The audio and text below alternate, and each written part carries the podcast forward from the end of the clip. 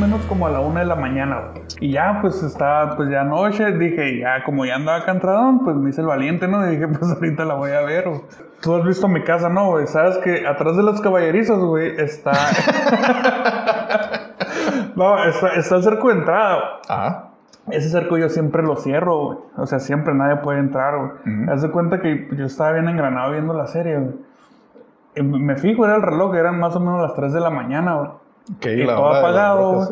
Y me tocan la puerta. De, de la puerta de entrar para la casa, güey, la de madera. Ah, pues y nadie puede entrar por- porque está güey. Ajá. Pero yo no me acordaba que no lo había cerrado y me la tocan bien fuerte, güey. A la bestia, güey. El susto, te lo juro, el susto de mi vida, güey. El No, susto, pues, así, sí. machine.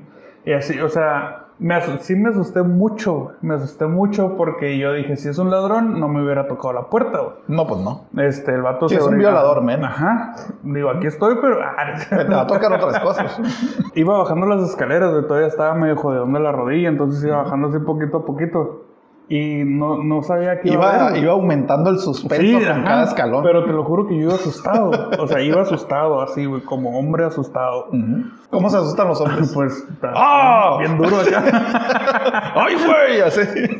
y, y yo no sabía que iba a haber, este, todo me entró por la cabeza, o sea, todo me pasó este, por la mente que son las 3 de la mañana, este, la raza dice que es la hora del diablo y Sí. me están tocando la puerta, estoy viendo una película de terror, algo va a pasar aquí, güey. Este, De hecho, eso no puede terminar bien. Así empiezan las películas de, de Scream, ¿no? Ajá, pero pues dije, tengo que ver qué rollo. O sea, no abrí la puerta, grité quién, Sin antes tomar mi escopeta. grité quién y no me contestaron. Y ya me asomé por la ventana y veo la camioneta de Leo. A la este, te lo juro que. o sea, sí, güey, yo creo que estaba pálido, güey. Un Pálido. saludo, un saludo a Leo si nos está escuchando.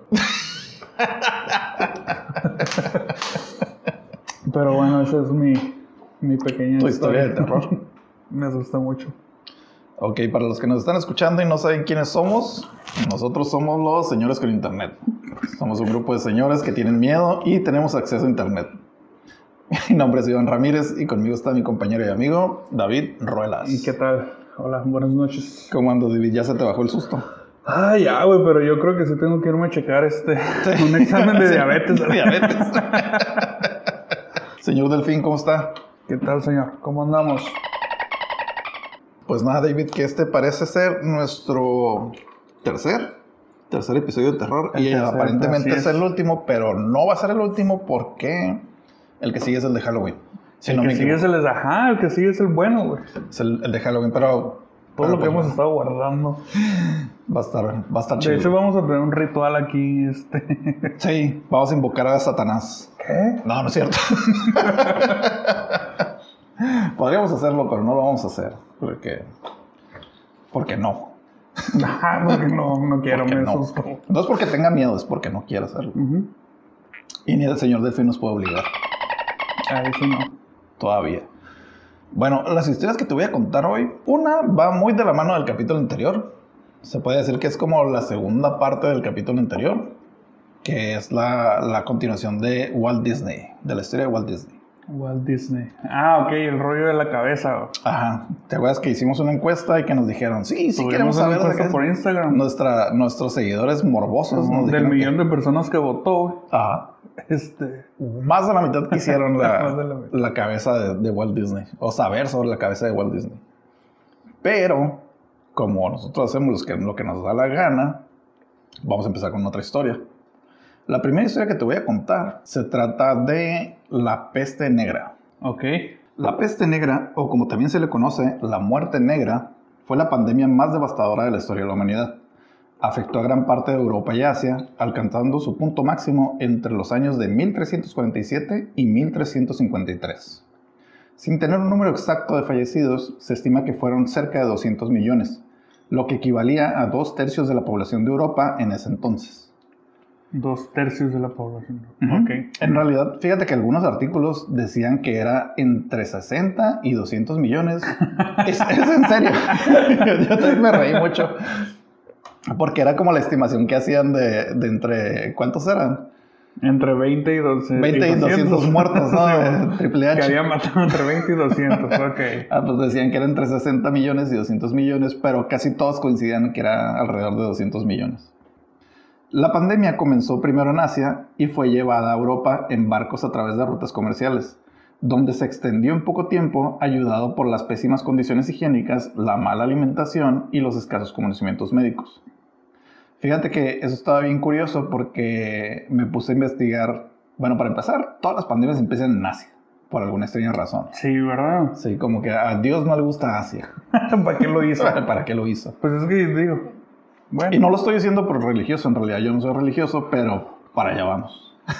para allá vamos, para allá. No, uno es, es que lo que está investigando el medio, medio de transmisión y se supone que empezó por la infestación de, de las ratas negras.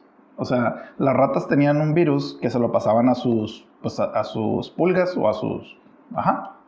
Este, y las pulgas picaban a la gente y eso es lo que les provocaba la Les enfermedad. provocaba la enfermedad. Ajá. Y, y la proliferación se dio porque, fíjate que a finales del siglo XII, o sea, poquito antes de que empezara todo el, todo el rollo de la pandemia, en Francia estaba iniciando la Inquisición, la Inquisición Ajá. de la Iglesia este, cristiana. Entonces, en ese entonces, el Papa Gregorio IX dedujo que los gatos eran satánicos o malignos. Sí, ajá, como que los gatos, es, o sea, los amigos de las brujas, ¿no? Ajá, como que abrían portales y Eran los amigos de las brujas. Y como estaban quemando brujas y pues estaban quemando todo lo relacionado con las brujas, dijeron, pues los gatos, ¿no? Entonces mandó a sacrificar a todos los gatos de, no, no nada más de Francia, sino de Europa, pues empezó a correr la voz. Y esto dio lugar a que las ratas pues Ay, que la rata. sí. hicieran su, su fiesta. Su party machine. Hicieron su party. Fíjate que eso sí lo había escuchado, güey. Este, o sea, después de todo esto de la pandemia, pues ya te pones a investigar un poquito de, de todas las que hemos pasado. sí, ya quiero saber qué pasa. Fíjate que los síntomas más comunes de esta enfermedad eran fiebre alta, tos con sangre, sangrado de la nariz y otros orificios, sed de la mala. Ah, no, perdón, ese lo escribí, ese lo escribí yo. De la mala, eso No, es- te puede es- llevar a la muerte. Es- era sed intensa, perdón. Manchas en la piel de color azul oscuro o negras debido a hemorragias subcutáneas. Inflamación de los ganglios linfáticos del cuello, axilas, brazos, piernas, ingles y detrás de las orejas. Esta inflamación producía bubones, de ahí viene el nombre de, de peste bubónica, que se rompían y expulsaban líquido con un olor nauseabundo. En algunos casos también había, había gangrena en las extremidades. O sea, ya te estaba yendo de la Sí, fregada sí, con sí. la tos, con, con la sangre por la nariz, por las orejas, y de repente mirabas y, ¡ah, mi mano está negra! Ajá. ¿Por qué? Digo, la mano y casi todo el cuerpo, ¿no? Estaba lleno de, de manchas negras. Algunas de las medidas que se tomaron para contener la enfermedad fueron lavar constantemente las calles con agua, así como encender fuego en las calles y dentro de las casas para, entre comillas, limpiar el aire. O sea, Ok. prendes una fogata en tu cuarto y, Y ya con eso. y ya con eso lo hacías. Después de eso, la iglesia creía que la enfermedad era la ira de Dios. Por eso te digo que, Classic. que, que- Clásica que iglesia. Dios no quiere, no quería a los asiáticos. Creían que era la ira de Dios y ordenó a los creyentes rezar por el perdón y exterminar a los gatos y a los perros restantes. O sea, ah, también contra los perros. Ahora quedan contra los perros porque creían que ellos eran los que eran los entes malvados que propagan la enfermedad. O sea, dejen a las ratas en paz. Pero Sí. mátenme a los- Mátenme a todo lo que se mueva. Mátenme menos una rata. Menos a las ratas. La- las ratas sí están bien. Y hacer ellos no son malignas. Y era lo raro porque, o sea, yo estuve leyendo y en esa época era como muy común que estuvieras en un granero y recostado y hubieran ratas pasándote por encima. Era normal, común. O que estuvieras... Convivir con ratas. Convivir con ratas, ajá. Que estuvieras Pues en sí. la cocina cocinando y de repente estás picando verduras y ¡pa! Una cola de rata. Ah, échala. Ajá, al caldo. Con razón. Proteína. Ujú. Pues bueno, no, digo, allá todavía es normal, ¿no? De hecho, tú viajas este, a París o, y ves a ratas en la calle. Fíjate que donde yo me quedo en París nunca he visto ratas. No sé en dónde te has metido tú. Pues tú sabes, un hostal. Después de ver la película del hostal. Por otra parte, en Italia comenzaron a tomar medidas precautorias en cuanto al desembarco de sus puertos. Los barcos que llegaban a sus costas debían esperar 40 días para prevenir un posible- una posible infección. Como dato curioso, la palabra 40 en italiano se escribe 40 con Q. Ajá, ok. Y es por eso que en inglés se escribe quarantine con Q, no cuarentena. Ok, de ahí viene. De hecho, también lo busqué así como que de dónde habían sacado o por qué se decía cuarentena así con C y como lo escribimos nosotros. Por la, pensaba, yo pensaba que era por el número 40, pero en realidad en, en portugués escribían cuarentene o cuarentine, algo así, y significaba 40 días. 40 días. Ujú. Y desde de ahí se pasó al español. Y, y no sabes, digo, ese es el nombre, pero no sabes por qué realmente son 40 días. Porque la enfermedad tardaba entre 25 y 30 días en incubarse. O sea, a los 40 días, Ah, si ya estaba ok. muerto, inflamado y sangrando por todos los orificios del cuerpo, podías decir que ya tenían enfermedad. O que te podía contagiar. O sea, te moriste, ah, sí la tenía. Sí la tenía. Este, no los dejes desembarcar, por favor. Después de enterarse que Inglaterra había sido diezmada por la plaga, los escoceses también creyeron que se trataba de la ira de Dios ejerciendo el poder divino sobre los ingleses por las numerosas atrocidades que habían cometido. Buscando tomar ventaja de la situación, juntaron un numeroso ejército y planearon atacar Inglaterra. Como era de esperarse, el ataque culminó con la muerte de más de quin- de 5.000 soldados escoceses que contrajeron la infección. Pues claro. ¿Qué esperaba? Es que como no sabían qué estaba pasando, en realidad era así como se están muriendo los ingleses, ha de ser Dios matándolos. O sea, todavía no estábamos en, todavía no, no nos habíamos salido de, del- de lo que dictaba la Biblia y sus, sus pestes Ajá. o sus plagas. Y todavía no llegábamos a la parte donde las enfermedades en realidad sí existen. Sí, pues sí, estaba muy a... Pero Estábamos en el punto medio. fue lo, fue lo que platicamos el otro día, ¿no? De que, que eh, esta peste mató tanta gente que todos se hicieron ricos al terminar. De hecho, para allá voy. No me los spoiles. La peste se rodeó rápidamente de una aura paranormal y místico. Era un ente invisible que no distinguía entre clases sociales. De igual forma podía infectar a un mendigo como a un rey. La peste negra entró rápidamente en el folclore común en muchos países europeos. En el norte de Europa, la plaga se personificó como una anciana encorvada que vestía una capa negra y que llegaba a cubrirle todo el rostro. Algunas veces se decía que la anciana llevaba consigo una escoba y otras veces un rastrillo. Los noruegos dijeron que veían a la anciana llegar a un pueblo y si ésta usaba un rastrillo, parte de la población involucrada podría sobrevivir. Por otro lado, si usaba una escoba, entonces toda la población de la zona estaba condenada. Y ahora sí, fíjate Iba a que, barrer con todo, pues. ahora sí, fíjate que las consecuencias, entre comillas, favorables que dejó la peste era que pues, se resolvió el problema de sobrepoblación de Europa. Había demasiada gente en Europa. De hecho, no sé si te acuerdas lo que platicamos de, de los cementerios que están construyendo en Inglaterra. Ajá. Era parte de, ya no ¿Ah, tenían sí? dónde enterrar a la gente. Ajá.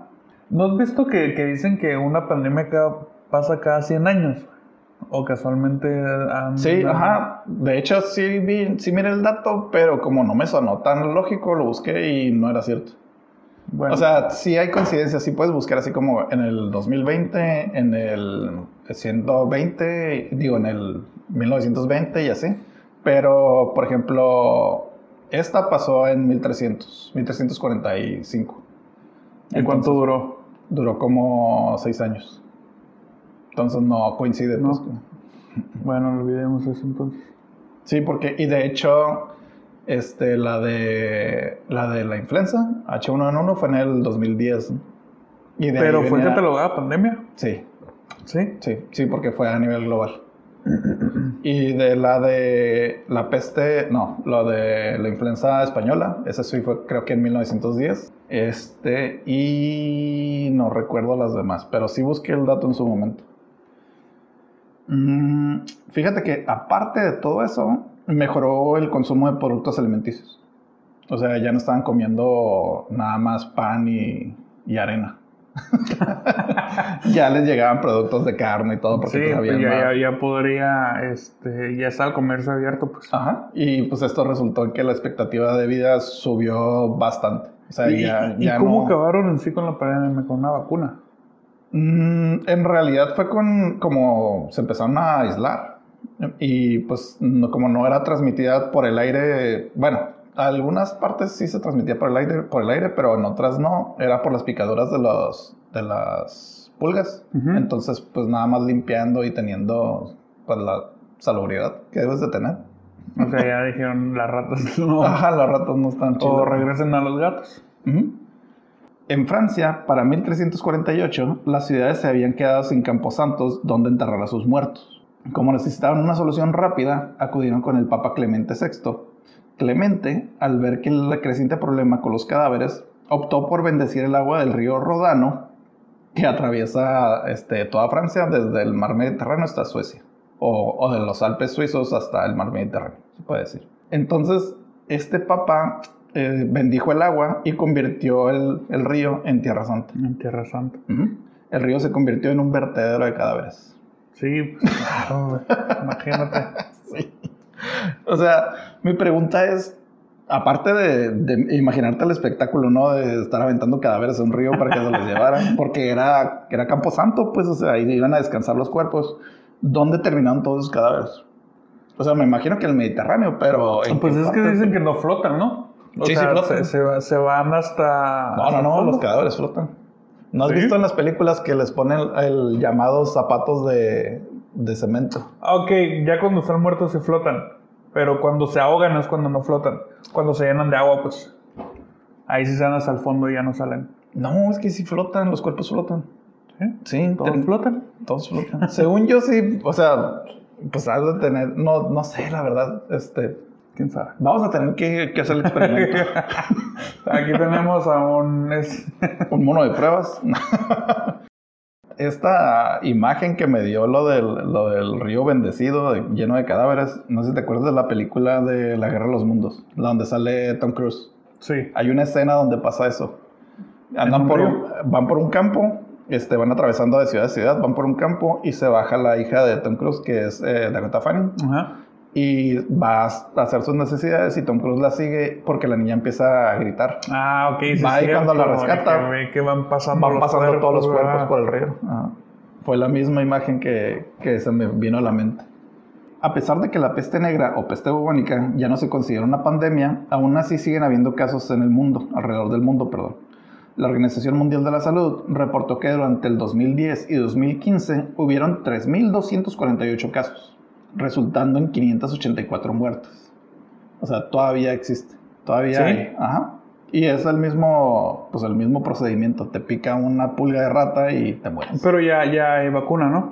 Eh, Hay tratamiento, no una vacuna tal cual. ¿No? Te dan tratamiento para infecciones y pues, ¿qué son? 584, de, de- tienes una sexta, se- no puede ser que 30, 15% de posibilidades de morirte. Ajá. Como 75% de posibilidades de sobrevivir, más o menos. Muy buenos. Pues, sí. Son los que tenemos cada vez que despertamos.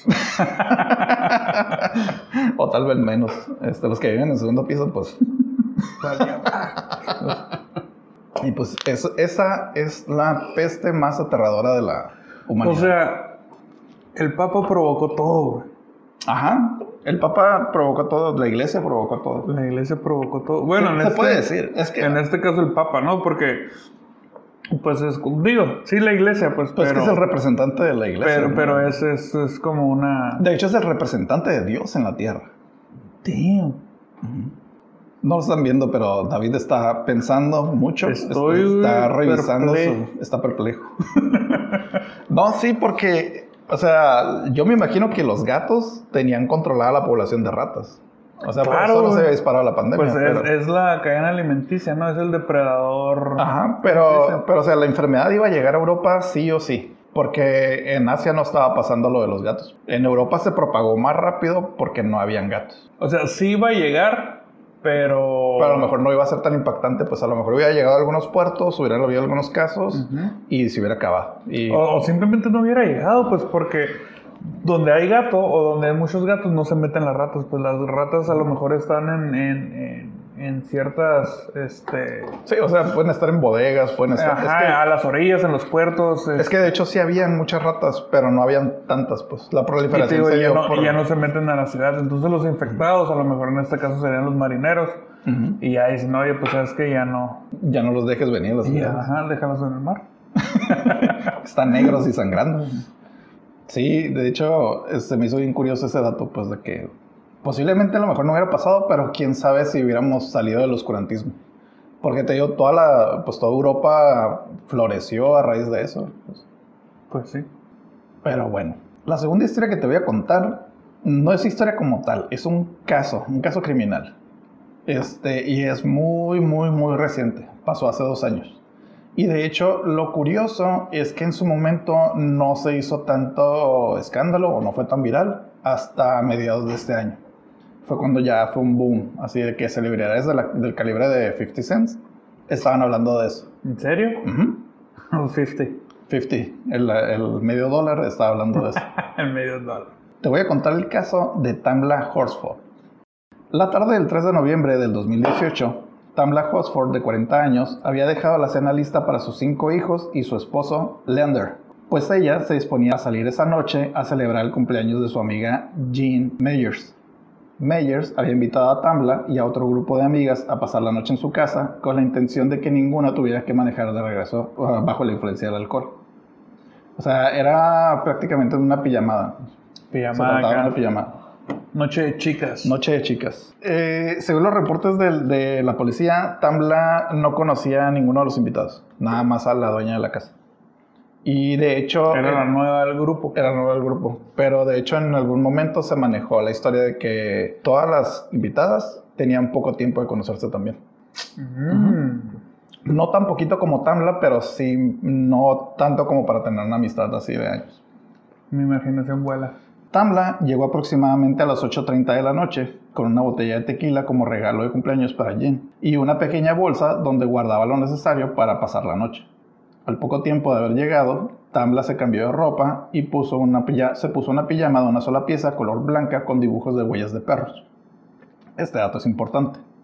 El plan original era que en la fiesta asistieran mujeres exclusivamente, pero el novio de Jean, José Barrera, y Tom Smith, esposo de otra de las asistentes, decidieron quedarse en el sótano de la casa para ver el juego de fútbol de la Universidad de LSU contra la Universidad de Alabama.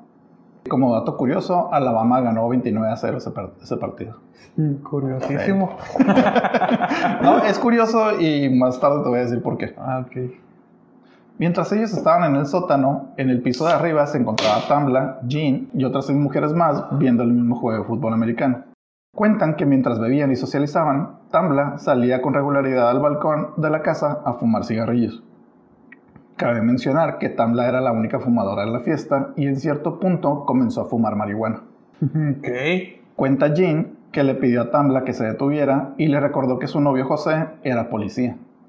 Este dato también es muy importante. Las demás invitadas cuentan que Tambla siempre estuvo alegre y sociable, participaba en todas las conversaciones. Pues ya con un churrito como no, güey. pues sí. Incluso en cierto punto inició una videollamada con su hijastra, la cual se encontraba embarazada, y Tambla mostró la llamada a los demás asistentes con orgullo y presumiendo el hecho de que sería una abuela joven. Alrededor de las once y media de la noche, uno de los invitados decide irse. ¿Por qué? No lo sabemos. No lo sabemos. Según los reportes, Tambla siguió despierta incluso después de que Jean y José se fueran a dormir alrededor de la una y media de la, noche. Después de eso, la última persona en ver a Tambla fue Bridget Fuller, quien fue recogida por su esposo a la 1.47 am y dijo que vio a Tambla sentada en la cocina cenando un plato de gumbo que es como un platillo muy de Luisiana. Es como una preparación de carnes y mariscos. O sea, ya andaba bajando avión. Pues, andaba bajando avión. en manches. Y que Tamla le había dicho que se iba a fumar un cigarro antes de irse a dormir. O sea, lo que a mí me, pues me saca un poquito de onda aquí es porque se empezó a ir la gente. O sea, se supone que era una pijamada. Pues. A lo mejor también andaba medio mala copa, ¿no? Eh, pues puede, ser. Puede ser. Dentro de los próximos 10 minutos, el sistema de seguridad de la casa registró que la puerta trasera se abrió a la 1.49 am, se cerró a la 1.50 y se abrió una última vez a la 1.57 am. No hay registro de que se haya vuelto a cerrar la puerta. ¿Por qué? ¿Quién sabe? Está muy raro eso. A las 4.10 am, Marcy Harding, otra de las asistentes, se va de la casa. Marcy dijo este, que tenía que trabajar al día siguiente y pues que ella tiene una rutina de, de, caminar temprano antes de irse a trabajar y todo eso, pero el día siguiente era domingo. Pero nadie dijo por qué se estaban yendo. No, O sea, la razón que dio Marcy es de que tenía que trabajar. Los otros dos que se fueron antes no, no dijeron por qué. Nada más se fueron. A las 7 y media AM sale Paula Sills. Y a las 8.30 Tom y Stacy también se van. O sea, todo el mundo se empezó a ir en la mañana. Así como, bye bye, bye bye, Sí, bye pues bye. Pero, pero se iban sin despedirse. De hecho, en el, en el reporte de la policía, este, porque hay una página donde puedes leer lo- los reportes de la, de la transcripción, más bien de las entrevistas que les hicieron. Paula dice que, que bajó e intentó no despertar a nadie y se fue. Digo, me imagino que tiene algo que ver con que no eran muy amigas, ¿no? Eh, para allá vamos. en la mesa. A la mañana siguiente, alrededor de las 8.45, Madeline Lombardi, tía de Jean, que también vivía en la casa, se dirigió a la cocina para prepararse una taza de café. Madeline dijo, no preparé mi café. Vi por la ventana el pijama tipo dálmata. Era Tamla sin duda. Me puse de rodillas, dije una plegaria y subí rápido las escaleras a tocar la puerta de Jean. Nadie respondió la, primera vez, así que regresé abajo y volví a ver por la ventana. Allí estaba tendida en el suelo, no se movía. Una vez más corría escaleras arriba y toqué más fuerte. Cuando por fin pude entrar a la habitación de Jean, les dije que necesitaban bajar conmigo. Algo le había pasado a su amiga de las islas. Tambla nació en el Caribe, eh, Puerto Rico y todo eso, por eso le decían la amiga de las islas. Ok. Este dato también se me hizo como bien raro, porque, o sea, la señora se iba a preparar un café y miró que alguien estaba tirado en el suelo en el patio de atrás. Ujú. Y si sabes que un día antes hubo un- una fiesta, ¿por qué tu primer pensamiento es algo le pasó? ¿Sabes cómo? Pues, O sea, digo, es que la- era una señora, ¿no? ajá. Pero, pero la señora sabía que había una fiesta. De hecho, la señora convivió en la fiesta. En los reportes de la policía dice que también estuvo conviviendo con ellas y que todas estuvieron bebiendo alcohol. A lo mejor no para ponerse en un estado así tan inconveniente, pero si miras a alguien, o sea, si yo me despierto en mi casa donde hubo una fiesta y sé que mis invitados se iban a quedar a dormir y miro por la ventana que hay alguien tirado afuera, o sea, mi primer pensamiento no es, le pasó algo malo, o sea, voy y, y veo qué está pasando, ¿no? De hecho, mi primer pensamiento no es ponerme de rodillas a rezar Ajá, rezar. y pues. luego ir a pedir ayuda, ¿no? Es, si tu primer pensamiento es, algo le pasó, ve y pide ayuda. ¿no? Ella es la culpable, güey. El 911 del condado de Forsyth recibe una llamada a las 8.59 am, casi 15 minutos después de que la señora dice que vio a Tamla por la ventana. En la llamada, Jean y su novio José describieron los hechos. Es una- hice una pequeña transcripción de, de la llamada. De hecho, la llamada completa está en, en YouTube. Lo pueden buscar ahí si quieren, este, como el caso de, de, de Hosford. Y lo que más me perturbó, la verdad, porque sí terminé así como perturbado, es la frialdad con la que hablan estas personas. O sea, no se les nota la preocupación por donde Para quieras, nada, Para pues. nada. Contesta la operadora y le pregunta, es Jean es la que está marcando. Contesta la operadora y pregunta cuál es su emergencia. Jean pide una ambulancia. Después la operadora le dice, ok, muy bien, ¿qué es lo que pasó? Esto es lo que se me hizo muy raro. Jean dice, Todo se le hace bien raro al pinche. Jean dice, tuvimos visitas anoche, estuvieron tomando. La mayoría nos fuimos a dormir y una se quedó en el balcón tomando. Cuando salimos, ella estaba tirada boca abajo en el patio trasero. Me parece como si ella se hubiera caído del balcón, pero está inmóvil. La operadora le pregunta, ¿está respirando? A lo que Jane le dice, no lo sé, está boca abajo. Para esto, en el fondo se escucha la voz de José que le está diciendo algo. No se alcanza a distinguir qué, se- qué le dice, pero se escucha que le está diciendo algo. Y es cuando José toma el teléfono y la operadora le pregunta que si puede checar si Tamla está respirando, a lo que él responde. Ella no se mueve ni un poco, no está respirando. No sé si deba moverla. Está boca abajo en el patio trasero, está completamente inmóvil. La operadora le dice entonces a José que si está seguro de que no está respirando, la deje como está. Y entonces le pregunta que si ve algún rastro de sangre en la escena. A lo que José dice, puedo notar una pequeña cortada en su muñeca derecha, pero no está respirando. No estoy seguro si la herida de la muñeca es autoinfligida.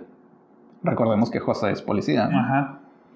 José continúa hablando con la operadora, dando la descripción de qué tan alto está el balcón y menciona que su novia tiene cámaras de seguridad en la casa y que es posible que éstas hayan captado el accidente. A mí lo que se me hace muy raro, otra vez, es porque cuando te pregunta la operadora qué pasó, no dices, vengan, está mi amiga inconsciente en el piso, necesita ayuda, tráigame una ambulancia. ¿Por qué empiezas a contar una historia? ¿Por qué empiezas a decir, anoche tuve una fiesta, vino gente, están bebiendo, ella estaba bebiendo y creo que se cayó del balcón? Pues es que digo, este. O sea, o, por qué asumes que se cayó del balcón, pues. Pues no sé, a lo mejor por la posición en donde está, ¿no? Este. Digo, cómo está y en dónde está, pues. Sí, pero por ejemplo, no sé, por decir en mi casa, que es, es una casa de un piso. Si, si tú me ves tumbado afuera, tu primer pensamiento no es, se cayó del techo. No, no ahí, ahí déjenlo. Píquenlo con un palo. ahí déjenlo, ahorita se levanta, güey. no, en serio, sí, eso es, pues no, no es como que se cayó de un segundo piso, ¿no? O sea, José le dijo que no había rastro de sangre. Mira, ahorita lo que estoy pensando, antes, antes de, de, de... Muchas veces puede pasar, güey. Si alguien muere en tu casa, te pueden culpar. Sí, obviamente, claro, es el primer sospechoso. Exacto, entonces como este era policía o José, dijo, ¿sabes qué? No digas nada que te... Que te, que, te, puede incriminar. Ajá, no digas que es tu amiga, no digas, este... Digo, pero, o, sea, si José es policía. Por eso, a lo, mejor él dijo, vamos a hablar para que venga, pero no puede... Al contrario, al contrario, sería José, di toda la verdad, di todo lo que pasó, di todo lo que sabes, porque si no te vas a incriminar. Oh, pues es que dijo todo lo que, o sea, todo lo que, lo que Hasta pasó, pues. sabemos. O sea, no, porque empezó a... Ella no sabe si, si Tamla se cayó del, del, segundo piso, si se cayó del balcón. De hecho, no era un segundo piso, era un balcón que estaba a, a dos metros de altura. Este, ajá, ni siquiera era ni siquiera la altura para caerte y morirte, pues. yo me tropiezo y ya no sé si. ya no Entonces sé si te digo, levantar. Yo creo que lo primero que te deberían de enseñar cuando eres policía o detective, que es que no asumas qué fue lo que pasó. O sea, no digas, ah, es que yo creo que se cayó de ahí recoge evidencia, arma un caso y a base de ese caso ya especulas. 10 horas del cuerpo ahí. No, no pues por eso, le hablas, por eso le hablas a la Ahora sí marca. Ya viene inflado. a las 7:09 am llega el primer oficial de policía, seguido por los agentes de la oficina del sheriff del condado de Forsyth. El primer informe de los oficiales decía, Tambla se localizó en el patio trasero de la residencia. Su cuerpo estaba boca abajo. Su cabeza se encontraba en dirección opuesta a la residencia y sus pies apuntaban hacia la residencia. Su brazo izquierdo estaba en un ángulo de 40 grados en posición a su cuerpo y su brazo derecho se encontraba en posición recta y su mano se encontraba aproximadamente a 6 pulgadas de su pierna. Ambas piernas se encontraban en posición recta con los pies volteando a su lado derecho. El cuerpo de Tambla fue delineado y medido.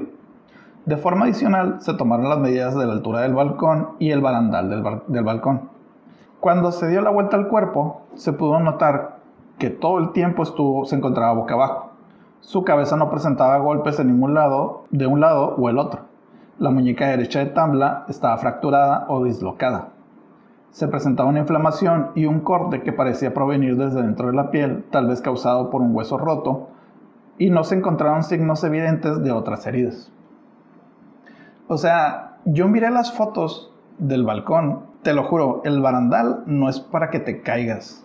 No es como para que estés haciendo algo y, te, tienes que aventar. Al menos que te sientes en el barandal. Pues es que, pues mira, ya había tomado, ya había fumado. Tú sabes, bueno, tú sabes. A ver. Tú mejor que nadie sabe. Pero, este, dicen que eso es agua y aceite, ¿no? Sí, pero, ok yo, yo estoy consciente de lo que puede provocar el alcohol en tu cuerpo. Y una de las reacciones que te da tu cuerpo es aflojarse totalmente. Porque es un inhibidor del sistema nervioso el alcohol. Lo que hace es relajarte.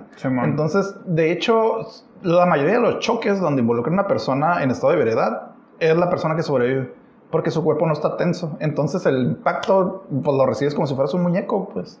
Entonces, imagínate si te caes de una altura de dos metros, por decir algo, no es ni para que te rompas una pierna, pues. Pero bueno, Tambla fue declarada muerta a las 10.45 am y fue llevada a la oficina del forense donde se le practicaría una, una, autopsia. El 6 de noviembre, el médico forense de la Oficina de Investigación de Georgia determinó que la causa de la muerte era consistente con una caída. La autopsia reveló múltiples lesiones en su rostro, brazos, torso y piernas. Por dentro, hemorragia subararacnoidea, fractura de la segunda vértebra del cuello y una laceración de corazón. También se encontraron restos de alcohol, marihuana y Xanax, una medicina para tratar la ansiedad crónica en su organismo. El cuerpo, así como la escena, no representaban evidencia que indicara que hubo un asalto o un altercado. Testimonios proporcionados por los asistentes concordaban que la fiesta había sido todo un éxito, las mujeres bebieron, comieron y pasaron un buen rato. Tamla siempre se mostró alegre y sociable. Eh, todo, este, todo esto del Xanax y de que estuvo alegre y todo eso es porque en cierto momento manejaron la, la versión como que se pudo haber suicidado.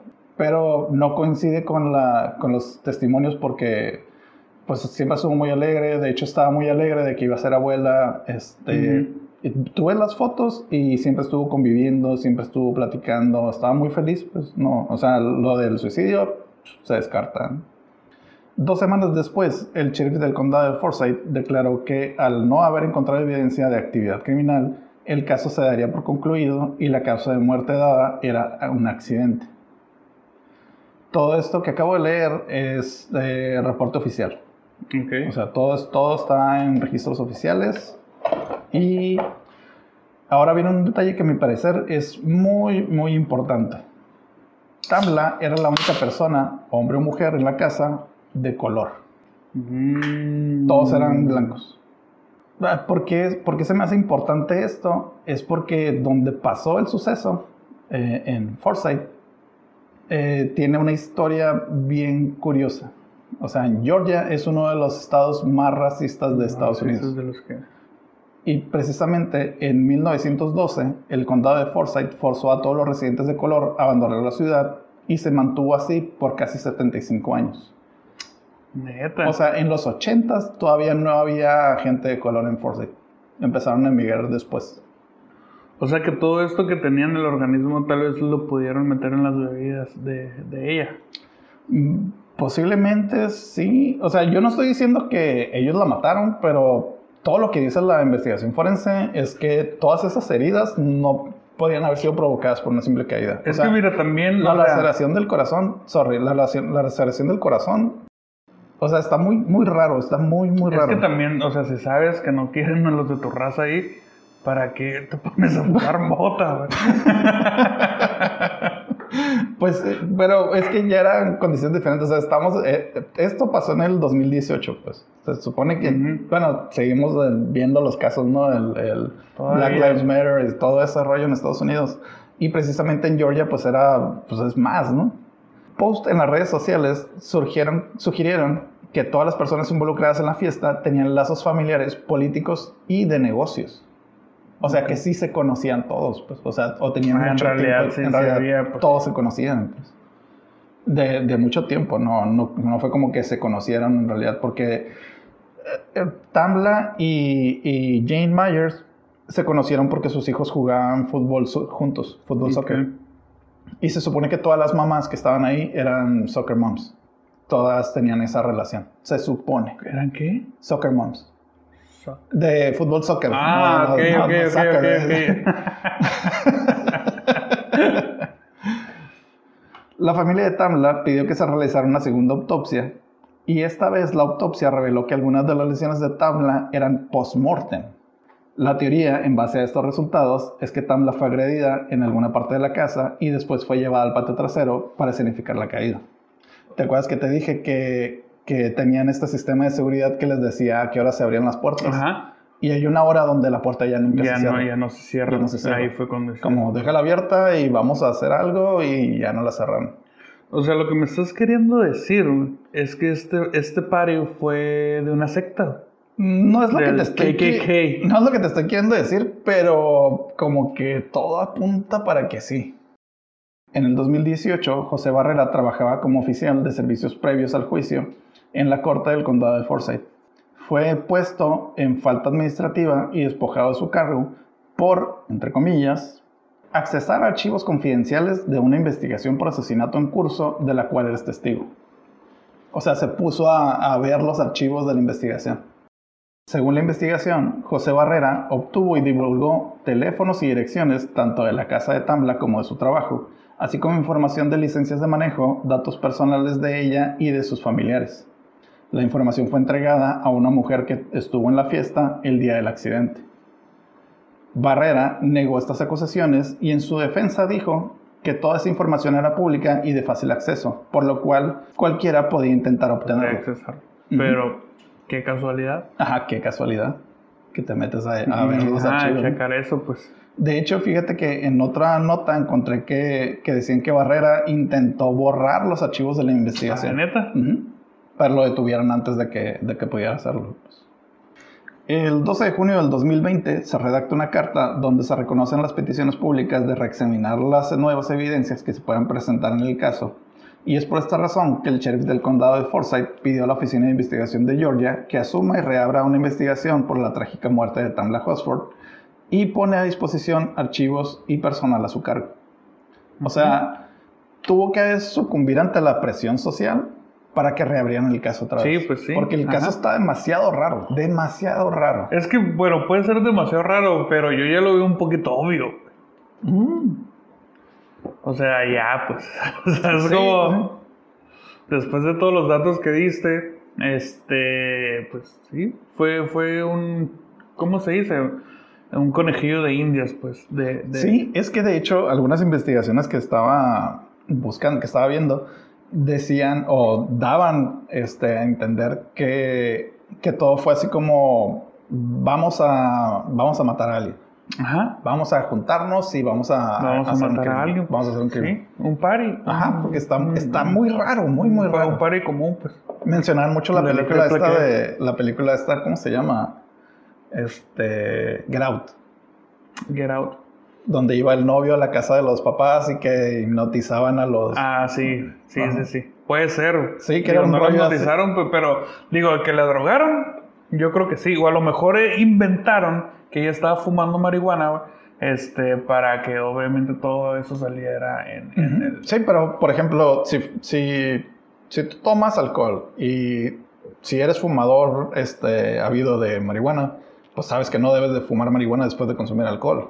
Te No, y aparte, este, no lo vas a hacer en una fiesta donde ves que todo está tranquilo, no conoces muy bien a la, a la, a la gente que hay ahí, este, no te vas a poner a prender un churro ahí, pues. Pues no. Ajá, si estás conociendo a la gente, ¿no? Es como que, ah, miren lo que tengo, drogas. Voy a ser abuela, pero ¿qué tal este pipazo? Y pues es eso, el caso está reabierto. Este, yo considero que la información que di no es suficiente como para que nos metan una demanda, porque de hecho encontré que las personas involucradas en la fiesta ya tienen a varias personas demandadas por dar información sobre el caso. ¿Así? Ajá. Pero yo creo que, que cubrimos la parte donde no nos pueden demandar. ¿Y sabes por qué? Porque mucha gente no nos escucha. Este, Porque no somos tan famosos todavía. Entonces, creo, creo que estamos a salvo. Cuando ya se enteren de que nosotros a lo mejor hablamos del caso, a lo mejor ya lo cerraron y ya hay nuevas sí, investigaciones. esperemos. Y de hecho, fíjate que día con día hay gente sacando información nueva. Te digo, esto es súper reciente. Este. Digo, yo soy blanco. Yo, Ajá. Sí, sea, de no hecho, tendría- yo, yo soy la única persona aquí que, que puede correr el riesgo. no tendría broncas con ellos. Eh, tú no te preocupes. Señor Delfín, este, por favor, no permita que me pase nada. Protección. Ese es el caso de Tamla Host Horsford. El caso, te digo, te repito, sigue abierto. Eh, las investigaciones están a todo lo que da. Y pues las redes están explotando. ¿no? Es que está muy obvio. Digo, todo, todo pinta para, para algo, ¿no? Y creo que todos los que escuchamos sabemos. Sí, es que las declaraciones, te lo digo, te lo juro, están raras. Pero Eh, es- rara es la palabra del día. Lo, lo, lo que pasó es que la casa tenía cámaras. Sí, Ah, y las grabaciones que no hay evidencia de las grabaciones. O sea, sí tienen las grabaciones, pero no hay evidencia que No salen. qué pasó, no se ve. O sea, y también el detalle este de que los invitados de una pijamada se van en la madrugada, se empiezan a ir en, a, a deshoras todos, o que se van sin informarle a los demás que ya se van. Eso también está súper raro. Digo, eso es lo, es lo que dice el reporte. pero Ajá. no sabemos realmente cómo, ¿Cómo fue. pasó? Ajá. De hecho, las, de las personas que, que sí se fueron, así como en la madrugada o en la mañana, este, tuvieron que justificar su ida porque el sistema de seguridad registraba cuándo se abría la puerta. Entonces les preguntan, oye, ¿por qué se abrió la puerta a la una y media de la mañana? ¿Por qué se abrió la puerta a las cuatro y media de la mañana? Y, ah, no, pues es que yo me fui. Es que yo me fui. ¿Pero por qué te fuiste? Pero que habrá sido como una cacería o algo así.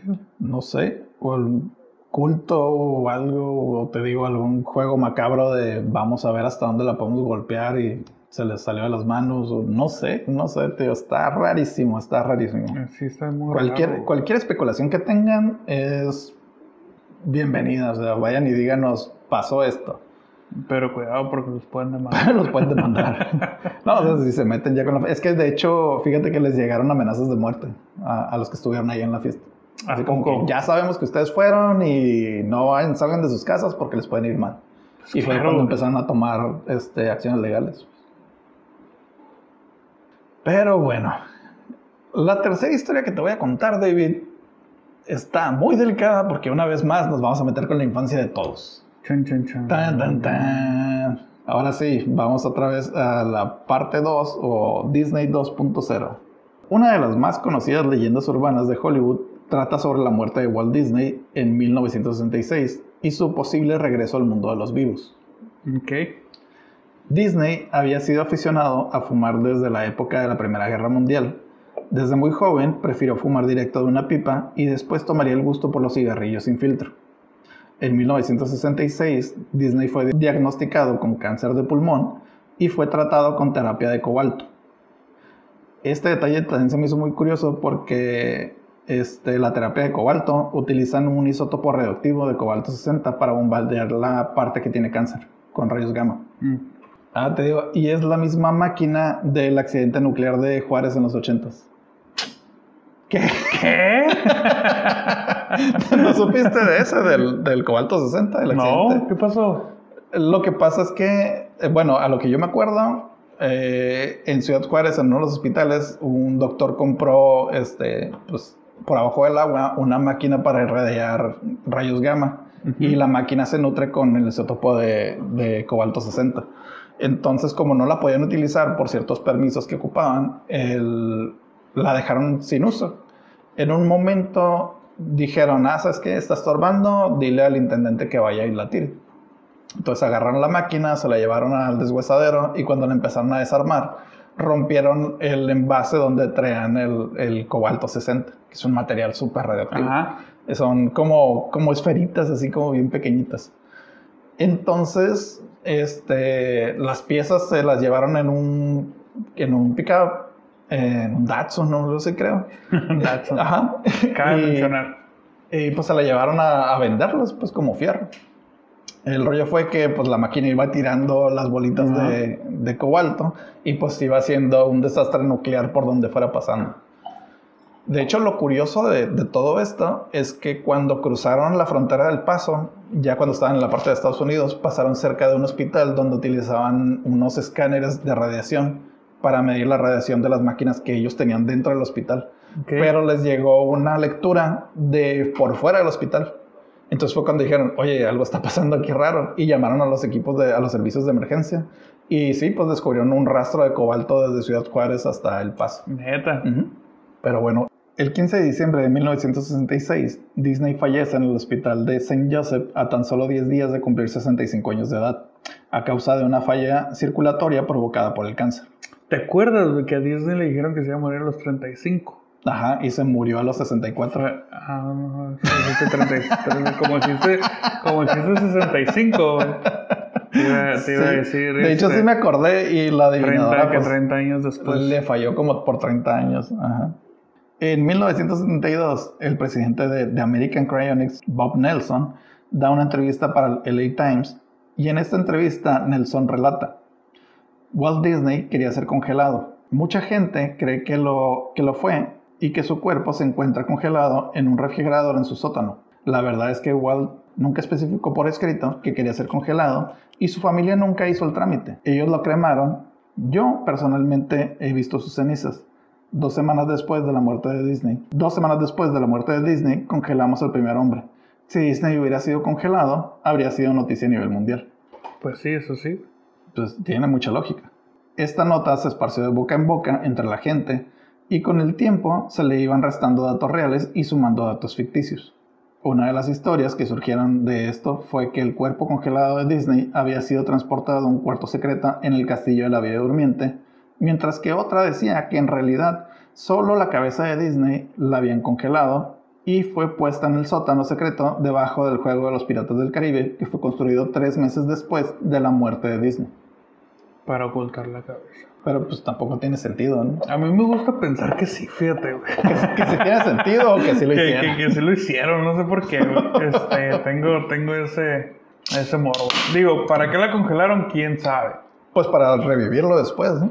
Pero pues ahorita ya hubieran usado ¿Tú crees que ya la su tecnología cerebro, para... su cerebro en, en inteligencia artificial.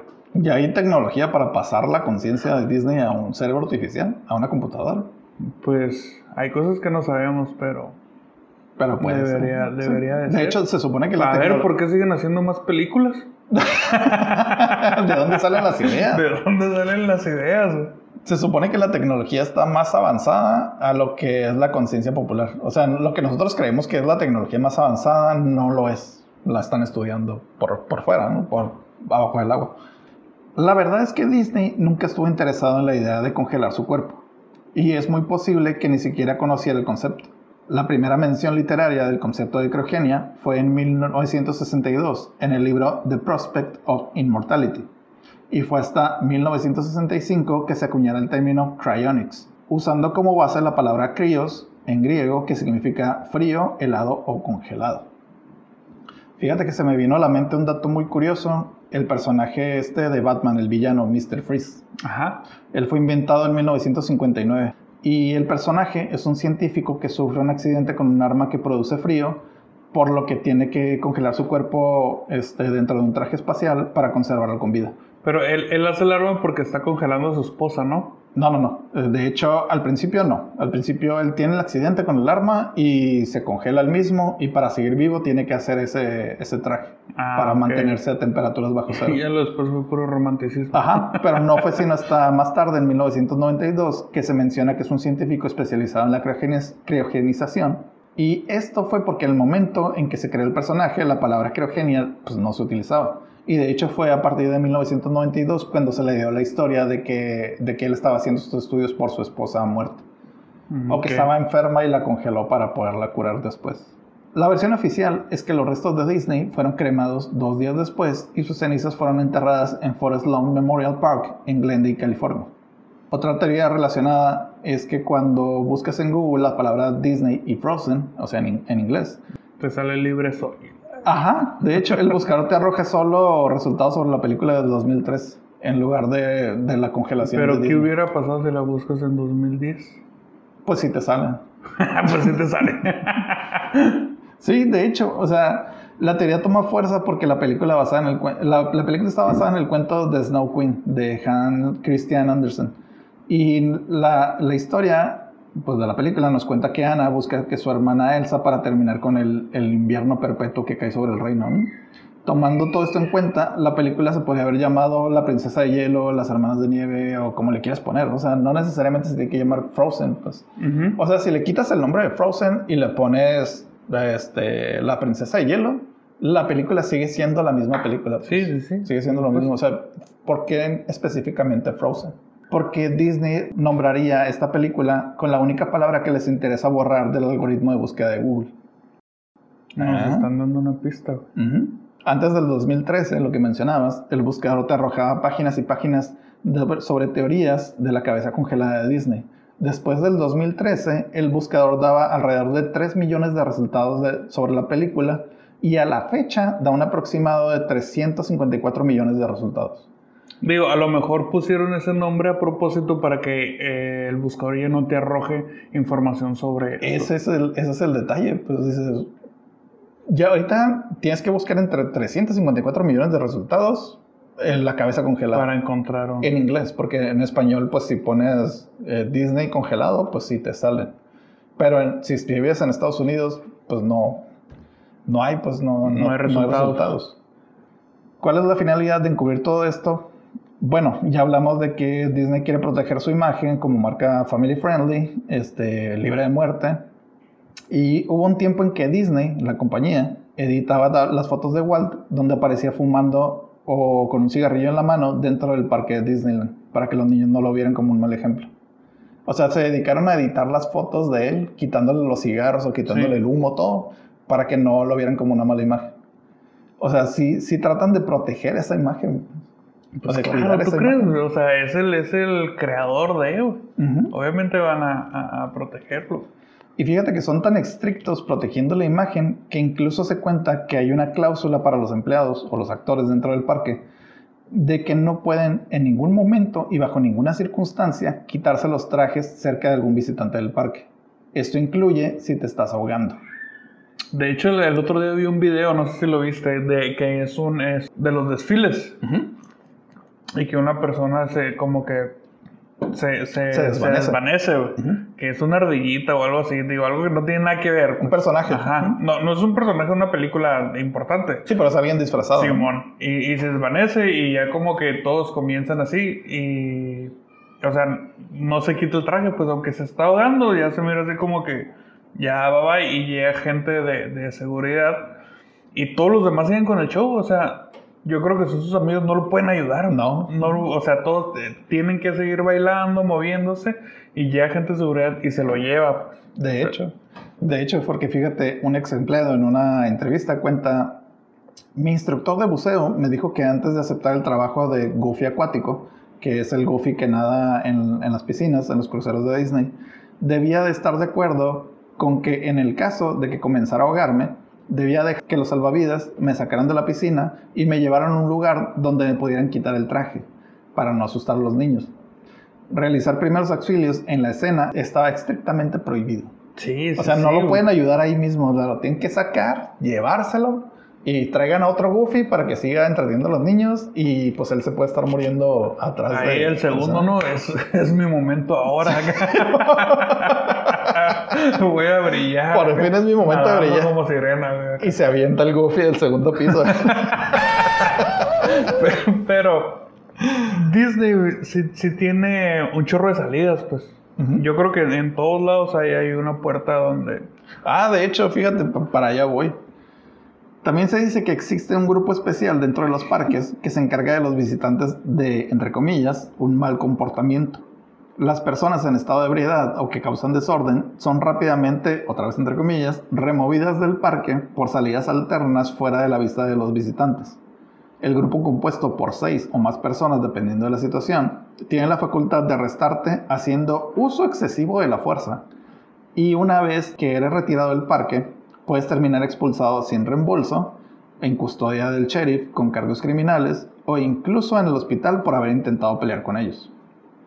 Es que imagínate, eh, digo, si están los niños ahí y llega un vato vestido de Woody, Ajá. que es el que te va a arrestar, pues es el sheriff, los niños no lo van a ver mal, se supone que pero ese, Se supone que ese grupo andan todos vestidos de negro y hay una persona que está vestido de negro pero con traje y es la persona que habla contigo y te dice, oye, te calmas, estás haciendo desfiguros, esto no se permite en el parque. Y si no le haces caso, te arrestan y te sacan. Y si tratas de pelear con ellos, te pueden golpear hasta maltratarte de, tal forma que te van a acercar en el hospital. Estaría muy chido si estuviera vestido de Woody. no, es que no pueden ver al personaje haciendo eso, pues. ¿Sabes? o sea, y, ya ni siquiera hablar de una demanda, pues, ¿cómo demandas a, Disney? No, para nada. Tienen abogados tras abogados tras abogados. De hecho, tienen, yo creo que tienen abogados que demandan a los otros abogados. Simón, a sus propios abogados. A sus propios abogados, ¿eh? Lo voy a mandar. Al final de cuentas, querer encubrir lo que podría ser así como que uno de sus más preciados secretos de que Walt Disney está congelado, pues ya no suena tan descabellado. O sea, si hacen todo eso para, para que la gente no vea las cosas malas que pasan dentro del parque o los, ya lo que hablamos el capítulo pasado de los accidentes o de las muertes, que en Disney nadie, se muere, pues ya decir así como que algo, palabras más grandes, el, el ahora sí que el, el, precursor de todo esto está muerto debajo del parque, pues lo vamos a encubrir de cierta forma, ¿no? haciéndonos creer que es un mito, que es lo que yo creo, que, que no que no pasó. Estaría bien chido que saliera acá. En el Fantasmic, al último. Y es que de hecho a lo mejor no nos vamos a enterar porque yo creo que la tecnología todavía no llega a ese punto. A lo mejor nuestros hijos de repente van a decir, ah, mi papá qué, qué mal estaba, Walt Disney nos está dando su sé, ¿no? Frozen 14. Pues, hijo, congélame a mí también. ya sé, congélenme. Eso es todo lo que traemos el día de hoy. Ah, y por cierto, este, no les prometo nada, pero dentro de mi investigación de Disney, sí nos da como para una tercera entrega de la saga. ¿A poco? De Disney, sí. Encontré unos datos bien bizarros. Disney es un... ay, Es otro rollo, ¿no? es- ajá, haz de cuenta que como la, como la serie esta de, de Stranger Things, Ajá. que tú ves el parque de Disney así por arriba, pero por abajo está Por abajo todo todo maldito, cochinero. todo feo, todo zarra. El Mickey pelón. El Mickey pelón, con los ojos rojos. Y Que sé que, que sí, ¿no? Que las orejas era un gorro, güey, en realidad, que era ¿Ah, sí? Mickey pelón. Ah, no, ese no me lo supe. ¿No? Bueno. Pero lo podemos platicar en el siguiente podcast. Si la gente nos los pide, vamos a poner la encuesta ahí en nuestras redes sociales. Ya saben que estamos como Señores con Internet en Instagram y en Facebook. Estamos subiendo toda la información de las historias, perdón, en Facebook, porque es más fácil poner información foto por foto. Y en Instagram, pues estamos poniendo datos curiosos y pues todo lo, lo que, lo que podamos subir. Si quiero una tercera parte de Disney, que, que- Sí, que voten y que nos digan. O sea, si nos dicen, ah, sabes que ya nos enfadaste con Disney, pues seguimos con Y al rato, eh, yo quiero ir a Disney, mi foto así, en la entrada. güey. Se prohíbe la entrada y un delfín. no puedo entrar acá. Imagínate que quiten los delfines de los juegos. Ah, ya no vamos a tener de- delfines en el, Bye. en el show acuático. Señor Delfín, yo creo que ahí la dejamos, ¿o cómo la ve? Dice que se la rifa, que hay billete. Ay, vi yo, yo, pero yo ya me cansé. Bueno, por mi parte es todo. Mi nombre es Iván Ramírez. Y mi nombre es David Ruelas. Nosotros somos los señores con internet y vámonos. Adiós.